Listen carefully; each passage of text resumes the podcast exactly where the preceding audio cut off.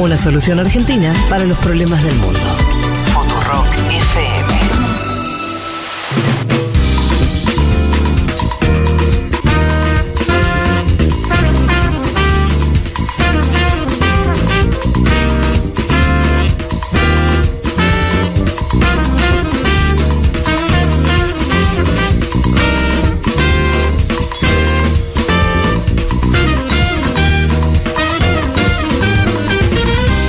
Ahora mismo no metemos en eh, África el golpe de Estado que ocurrió en Níger. eh, no confundir con Nigeria. Claro. Es otro país. Son dos países diferentes. Aunque su nombre, por supuesto, viene del, de lo mismo, que tiene que ver con el río, eh, con el río Níger. Pero, ¿cómo es la cosa, Viole? Ubicanos, tiempo y espacio. Bueno, en tiempo y espacio, Níger es un país de África Occidental, ex colonia francesa, que hasta el miércoles pasado tenía una república semipre- semipresidencialista, con bastante, eh, digamos, diferentes partidos, democracia. Y eh, el- la semana pasada hubo un golpe de Estado que empezó como medio que no se sabía bien qué iba a pasar porque depusieron al presidente que quedó como en prisión domiciliaria en su propio palacio presidencial y no podía salir, pero podía hablar con otros jefes de Estado y bueno, existir en el palacio junto con su mujer y algunos ministros. Y el viernes se oficializó un poco el asunto porque la cúpula militar que depuso a, a quien era hasta entonces presidente, Mohamed Bassoum, nombró en su lugar a un general, eh, un, ser- un general cuyo nombre es muy difícil de pronunciar para mí. Un general. Y alcanza. Vamos, vamos a intentarlo, vamos a intentarlo. dale, dale, dale, dale. Audor, Abdor Hame Hamane. Abdor Hamane. Abdor Hamane Abdurrahmane Chiani. Chiani. O sea, mis disculpas si alguien sabe cómo pronunciar esto correctamente. Me haría muy feliz que alguien nos dijera cómo se pronuncia esto correctamente.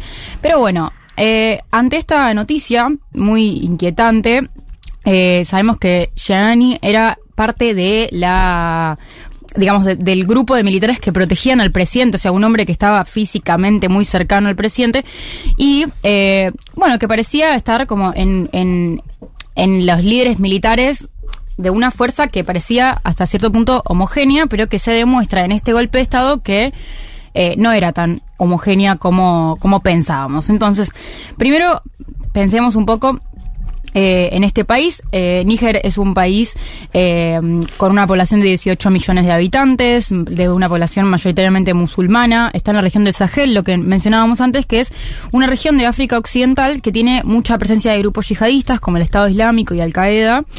Eh, y eh, para entender un poco más sobre lo que está pasando en este, en este territorio, hablamos con Omer Freixas. Omer es historiador africanista, es docente en varias universidades en Buenos Aires, es escritor e investigador especializado en esta región. Entonces, eh, repasando así la- la- las- los principales datos sobre este país, es importante destacar que su principal actividad económica es minera. eh, ellos explotan el uranio, ese es su principal eh, bien de, de- de exportación, aunque también hacen minería de oro y de petróleo. Eh, y eh, bueno, esto es fundamental, nos va a servir un poco más adelante para entender el vínculo con Francia. Eh, el- teniendo en cuenta que el uranio es fundamental, como ya sabemos, para la producción de energía nuclear. Entonces, Y- sí. No, y para agregar solamente en contorno, es uno de los países más desérticos del mundo. O sea, Sí. cuando hablamos de desierto Sahara, hablamos de Níger, entre otros países, pero Níger creo que tiene la mitad del territorio o más. eh, es el desierto. O Claro. sea, eh, es un país muy árido. Eh, Eso también explica ciertos niveles de, de dificultad de desarrollo económico y demás. Exactamente, de hecho para, eh, para la agricultura, solo menos, digamos, menos del 4% de su territorio es apto para la Mirá, agricultura. 4%. No. Es, es tremendo. Y además esto se suma a las sequías y a la desertificación que enfrenta el mundo entero Sí, como consecuencia del cambio climático, lo cual Pero con el desierto de Sahara ahí. Y claro, es decir, así, no la más. desertificación no es un concepto de decir, bueno. No, no, pero Eh, hay una hay una realidad ahí. que es que hay un fenómeno global que lo acentúa. Claro, claro. Eh, y en este sentido, bueno, es un país muy vulnerable a las hambrunas y depende profundamente de la importación de alimentos y productos Mm. agrícolas. Entonces, volviendo un poco a qué pasó. Eh, los militares que eh, llevaron adelante este golpe de Estado justifican eh, la intervención con el avance de grupos yihadistas violentos que amenazan la seguridad y dicen que el enfoque del presidente Basum no estaba siendo efectivo. Eh, Basum había sido electo democráticamente en el 2021, eh, si bien Níger es un país donde hubo muchas interrupciones a la democracia, desde el 2011 que tenían una democracia con alternancia política. Eh, y bueno, y, a, la par de eh, tomar, de poner al presidente, suspendieron actividades de partidos políticos, instituciones, cerraron fronteras terrestres y aéreas, pusieron un toque de queda y eh, eh, establecieron que la suspensión de la Constitución Nacional de Níger. Entonces, en este marco, lo primero que le pregunté a Homer fue si el presidente Basum, reconocido por la comunidad internacional y electo democráticamente, tenía suficiente legitimidad para gobernar en términos de qué onda si la población lo, digamos, bancaba. Lo bancaba, exactamente. Escuchemos lo que nos dijo. En varios países africanos, sobre todo esta zona tan comprometida del Sahel y en general de, de otras zonas africanas, hay un evidente divorcio entre la sociedad civil, el- lo que es la so- sociedad política, el gobierno, en el sentido de que no hay, no, no hay representatividad, las poblaciones no se sienten eh, parte de la cosa pública, entonces eh, estallan estas, estas cuestiones, estas crisis, no toda la, injerencia externa. Eh, lo que sí contaba Basumi, Francia lo defiende con uñas y dientes, en el sentido de permanecer. De hecho, hoy Basum fue, digamos, reconocido como el único gobernante legítimo y democrático, eso es muy importante, por Francia, que emitió un comunicado del Ministerio de Relaciones Exteriores, y no reconociendo a la Junta que asumió el poder a partir de el miércoles y se consolida a estas horas. Bueno, entonces eh, Homer nos propone pensar en que no solo hay fragmentación a partir de la injerencia de potencias extranjeras, que es como la salida que Sí. nosotros más analizamos. Por parte de imperios colonialistas, mismo Francia que fue su quien lo colonizó, pero también de otras potencias que se pelean por eh, la influencia en estos territorios, sino también que hay una heterogeneidad y una fragmentación muy marcada, puertas, puertas para adentro, que, bueno, da cuenta de una cierta legitimidad que puede, como, de alguna manera activarse o desactivarse eh, según diferentes factores que, que varían, pero eh, evidentemente el apoyo de la comunidad internacional y el hecho de que haya sido electo a veces no alcanza como para decir, bueno, este tipo está establecido en el, en el poder y, y realmente cuenta con, o sea, no es que pasa esto del golpe de Estado y no es que hay una protesta multitudinaria a favor del presidente, Claro. eso no sucedió. Eh, y bueno, y esto que hablábamos un poco antes en Panorama en relación a que el- la consolidación del, del Estado de Níger no es como las consolidaciones del Estado-Nación que capaz tenemos más en la cabeza, con Europa, con las, incluso con las independencias de América Latina de- Sí. de- de- del Imperio Español, sino que en el marco del proceso de descolonización de la ONU, eh, la- básicamente la ONU presiona a Francia para alargar todas las colonias que, si nos fijamos, todas tienen fecha de independencia en, el, en 1960 Sí. exactamente. Sí. Y entonces no hay una formación de una identidad nacional que se asiente en ese proceso. Claro. Eh, que no que no quiere decir que eh, este país, como los demás que se descolonizaron en ese en ese periodo, no tengan agencia, voz, voto en ese proceso de descolonización y que no hayan No, establecido. no, todos tenían fuerzas políticas símbolos. nacionalistas, Claro. guerrillas que estaban luchando contra la ocupación. Exactamente. Eh, pero, eh, pero sí que no hubo esa cosa épica de nuestro ejército venció al tuyo, entonces, eh, no, qué, or- qué, qué, digamos, qué orgullo esta identidad nacional, aún aunque, bueno, se intentaba, digamos, consolidar. Eh, Perdón, porque además, esto es más largo, pero muchos de esos procesos que, no- no- el de Níger no lo conozco, pero otros sí, eh, los líderes de esas independencias, muchos fueron asesinados por agentes de la CIA, Sí. por eh, eh, funcionarios de las colonias. Entonces, a, a la vez que se independizaron, como estaba en medio de la disputa de la Guerra Fría y muchas, muchos de los nuevos países se, se estaban acercando peligrosamente al campo socialista, lo que tuviste es incluso los liderazgos más genuinos, más fuertes. Tipo- Lumumba, en el Congo. Claro, que podrían construir nacionalidad. claro. Fueron muchos eh, asesinados Total. o le- les hicieron golpe de Estado al, al poquito tiempo. Si revisás eh, la historia de estos países, es, mu- es muy notorio que en general entre los 60 y los 70 tienen una cantidad de cambios políticos que también Total. terminan de destruir la poca institucionalidad que podrían haber Exacto, construido. totalmente, A totalmente. Lumumba lo asesinan en el 61 y acuérdense que va el Che Guevara después después a Congo, no en uno de sus viajes, Mm. el último es el de Bolivia, pero digo, para dar cuenta de eso, la CIA lo asesina a Lumumba en Congo en el 61, cuando era un líder Claro. importantísimo de la independencia de ese país. Total. Entonces tenemos identidades políticas muy golpeadas y que han sufrido las mil y una. Eh, y bueno, y en este marco también yo como me preguntaba cuál es el rol de la sociedad civil y, y cómo es un poco la, la vida en, en, en este contexto en el cual la política no pasa tanto por qué ley pasa el Congreso, sino por qué, es, qué, qué se va a hacer con los grupos yihadistas, que es una principal problemática de Sí. la vida en esta región del mundo. Escuchemos el segundo audio. Respecto de la presencia de grupos yihadistas, hay consenso en torno a que la población vive permanentemente amenazada y es víctima predilecta, obviamente, de, de estos grupos, pero también em, hay una opinión favorable a, más que nada, a acabar con esto, pero después también se entrecruzan las cuestiones de debate, si es necesario, si es viable, la opción de negociación con terroristas, esto divide mucho las aguas, y siempre hay candidatos a la negociación y candidatos a la mano dura.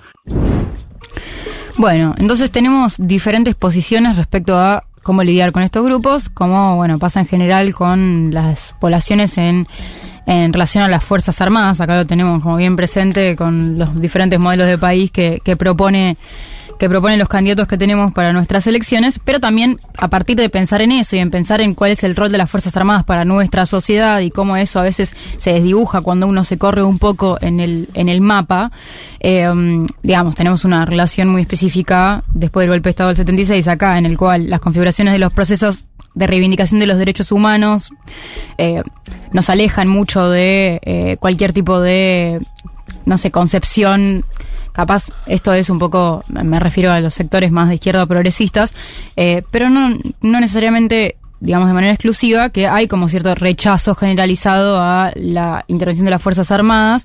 Eh, y entonces, bueno, a partir de estar parada acá, yo acá Argentina, digo, ¿cómo es para ellos la relación con las Fuerzas Armadas? ¿Cómo, ¿Cuál es el rol de las Fuerzas Armadas en estos territorios que, en el cual la protección de la seguridad militar parece tener otro otro, otro significado y la vida cotidiana se vuelve muy hostil en eso. Así que esa fue la tercera pregunta.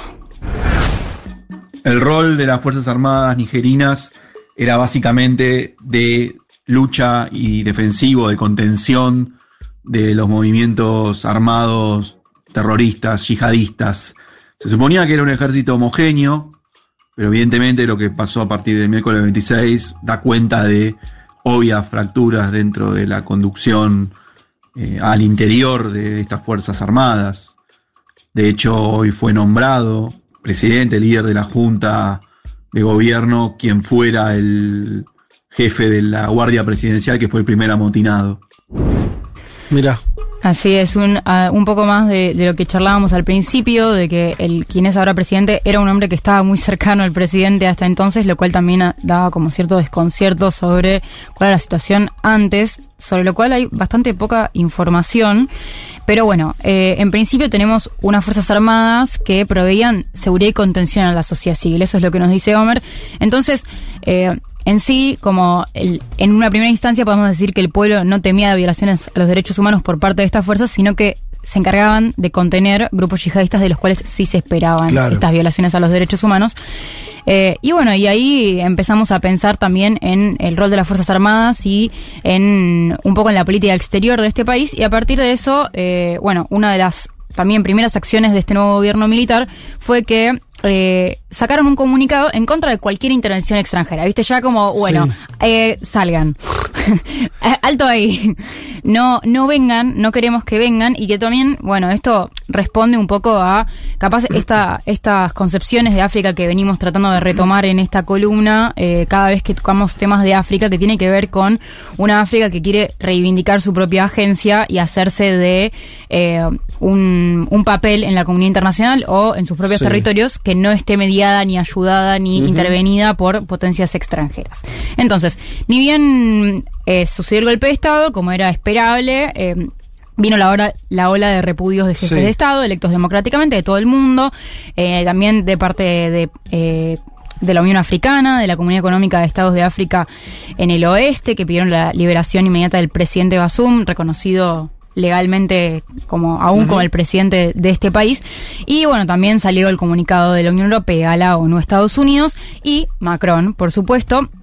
Eh, que, eh, que bueno, que amerita también detenernos unos minutos en Francia porque eh, como, como bien sabemos, era la potencia que colonizó este territorio hasta 1960, aunque nunca, nunca dejó de tener influencia. Y acá tenemos, bueno, por un lado, el, el pasado colonial que venimos charlando todo este tiempo. Y por otro lado, el comercio de uranio, crucial para la producción de energía nuclear, que tiene dos aristas. Primero, el hecho de que entre un 15 y un 30% de la minería de, de- perdón, de la matriz energética de Francia depende del uranio de Níger. Mira. Y por otro lado, que eh, la energía nuclear se posiciona como una energía que puede ser una, una de las energías de la transición energética. Sí.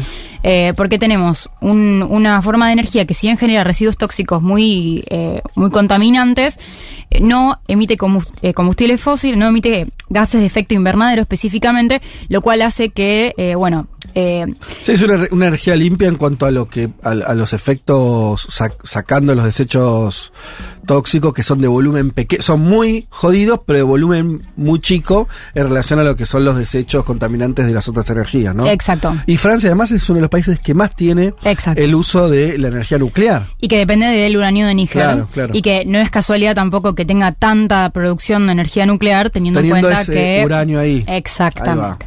Entonces, bueno, también eh, hablamos con Homer sobre el rol de Francia. Escuchemos.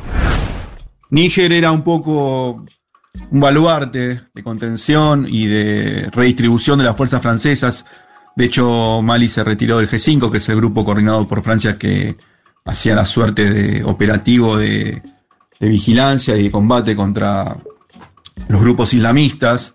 Y me parece interesante remarcar que lo poco que le está quedando a Francia, tal vez en el terreno, o como Chad o, Níger, eh, se le está escapando de las manos. Es, es- habría que, no, no, no estoy en condiciones de hacer un, un diagnóstico inmediato, pero hay que ver el movimiento porque esto parece que está marcando dentro de una tendencia sumamente desfavorable para los intereses franceses en el Sahel.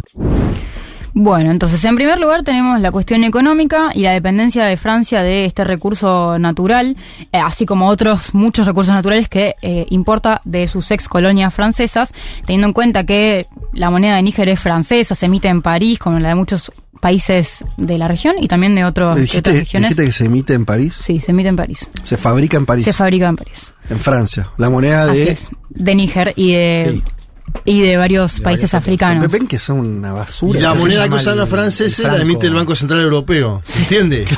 O sea, Cualquiera. es increíble. Sí. Es increíble.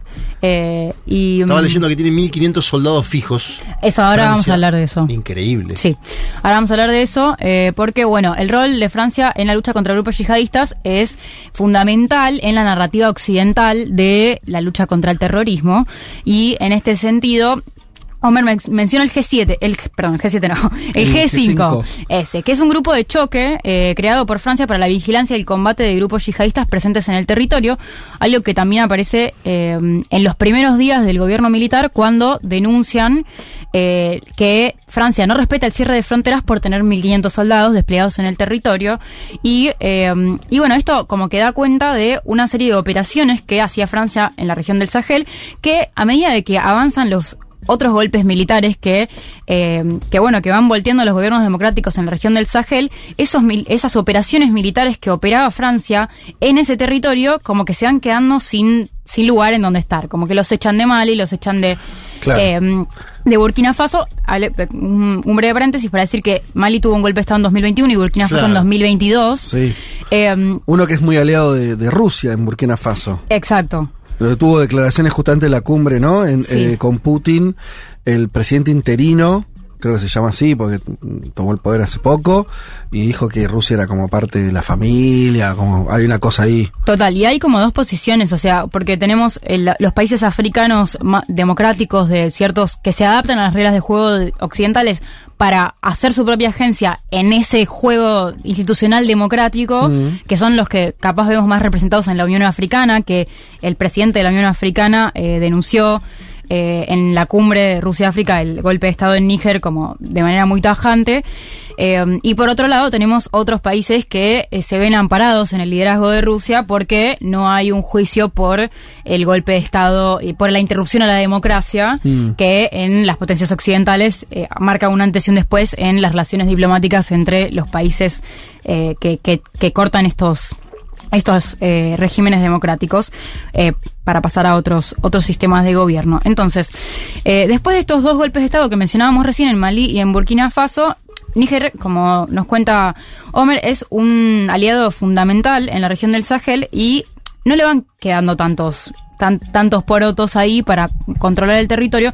Entonces, entonces en este sentido, eh, hay un, un- o sea, a- volvimos al sentimiento anti-Francia en el cual, eh, si bien está en, en- en la, en la esencia de cualquier movimiento político cierta distancia con la colonia, aunque algunos, eh, algunos gobiernos responden más a esos liderazgos o a esa de, o a ese neocolonialismo, eh, hay otras formas del rechazo al- a, la, a la influencia de, mm, de Francia que se que bueno que se tejen en estos grupos militares en estos en estas cúpulas militares que deponen a los presidentes electos democráticamente en las en los países que de esta región que además es una región clave geopolítica por por eh, por los grupos yihadistas y eh, bueno eh, rechazan la intervención la presencia las operaciones militares por parte de de Francia así como otras potencias pero en este caso la que está en el territorio es Francia.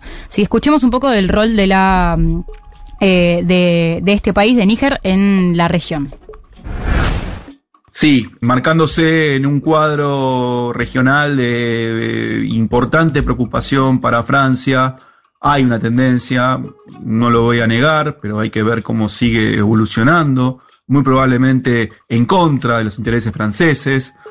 Y la importancia de Níger es particularmente más allá de la cuestión geoestratégica, también es importante para Francia porque buena parte del uranio necesario para que Francia de algún modo direct- directamente tenga electricidad y las centrales nucleares logren operar en suelo francés dependen un 15 a 30% alrededor de el uranio de procedencia nigerina. Entonces, el retroceso en Francia también es una cuestión que incide en el bienestar de la población francesa. Bueno entonces eh, tenemos Se pueden poner nerviosos los franceses si les falta el uranio, ¿no? exactamente y hay que no ver no qué creo pasa que saquen ahora. esos 1500 soldados rápidamente. No, pero por otro lado tenés eh, un- una cuestión que es tampoco es que el gobierno de la de militar puede dejar de producir No, uranio claro. porque se queda sin ingreso. claro. Sí, Entonces, sí, me imagino. como tampoco es que pueden decir, "Ah, mira, no te lo vendo más." No te lo vendo más, Salvo que aparezca otro comprador. salvo que aparezca otro comprador, lo cual sería como muy interesante. eh, pero bueno, hay que ver qué sucede y también si esto termina traduciéndose en una mayor intervención o en una mayor en un mayor poder de participación y de eh, y, y, digamos de, de, de igualdad o no, y creo que igualdad es un poco osado pero en, un- en una mayor participación de Níger o del gobierno de Níger en eh, la, el- los términos de intercambio que se dan en la venta de este de este mineral que Pero no, ¿no te parece que lo, lo más probable es que, que se acreciente esa disputa? Por más que, obviamente, los países tienen, como decir, su agencia, tienen sus intentos de. Pero son estados muy débiles por lo que vemos. O sea, los gobiernos no duran, hay golpes de estado palaciegos a cada rato. Mm, No, es, es, es muy. Vos dijiste, te- te tiraron el presidente y bueno, tampoco es que se armó un, Sí. un lío bárbaro No, ade- además, adentro de Níger. Hubo movilizaciones a favor. hubo movilizaciones Bueno, a por favor. eso. Entonces, eh, ¿no ves que en, en la situación geopolítica que hay tan irritada, donde tenés a los chinos que hace rato que están eh, vinculados a África económicamente, Rusia, lo que acabamos de contar, pareciera como un terreno donde, lamentablemente digo, África vuelva a ser un poco lugar, territorio de disputa, acortando los márgenes de acción de los gobiernos locales más que ampliándolos. No sé, es la primera reflexión que se me ocurre. Puede ser. Yo creo que ese es un camino que sin dudas podría suceder y por otro lado creo que es un momento, no sé, histórico en el que África reconfigura su, Mm. su rol en el mundo como bloque, Claro. eh, como, como, como polo de poder, así lo llaman China y Rusia, y creo que eh, están como dispuestos a ensuciarse un poco las patas para eh, ver si consiguen algo mejor. Eh, esto es una especulación, por supuesto, pero...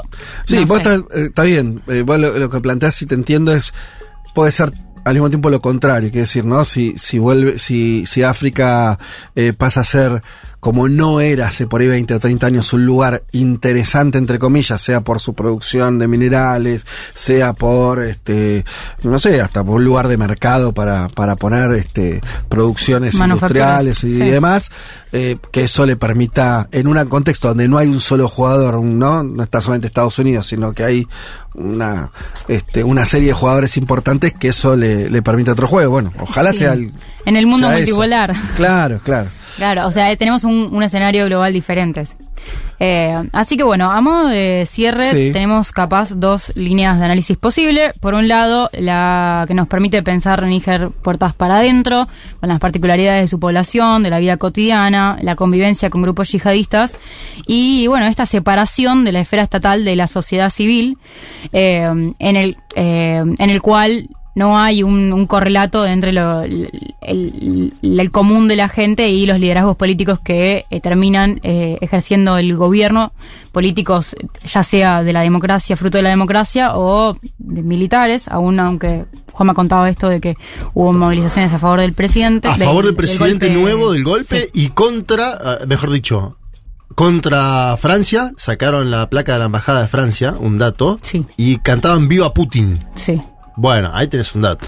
Total. Y bueno, y esa es la otra línea de análisis, la que nos permite pensar lo que pasa en este país a partir de, eh, bueno, un sentimiento anti-Francia que responde al pasado colonial en el marco de la puja occidental por mantener la influencia y el rol de Francia eh, que no termina de soltar este territorio. Entonces, a 60 años de la independencia, las, las reacciones a la presencia de Francia son cada vez más hostiles, cada vez de un rechazo mayor, eh, y especialmente por parte de estos gobiernos militares que también vemos en Mali y en Burkina Faso, que promueven mucho este sentimiento anti-Francia y que piden una alineación mayor con las potencias no occidentales y eh, que de todas formas no es un sentimiento que nace con estos movimientos, sino que, eh, que bueno, que, que, que se queda en el ADN africano por como resabio de la colonización y de el neocolonialismo que aún está latente en esta región.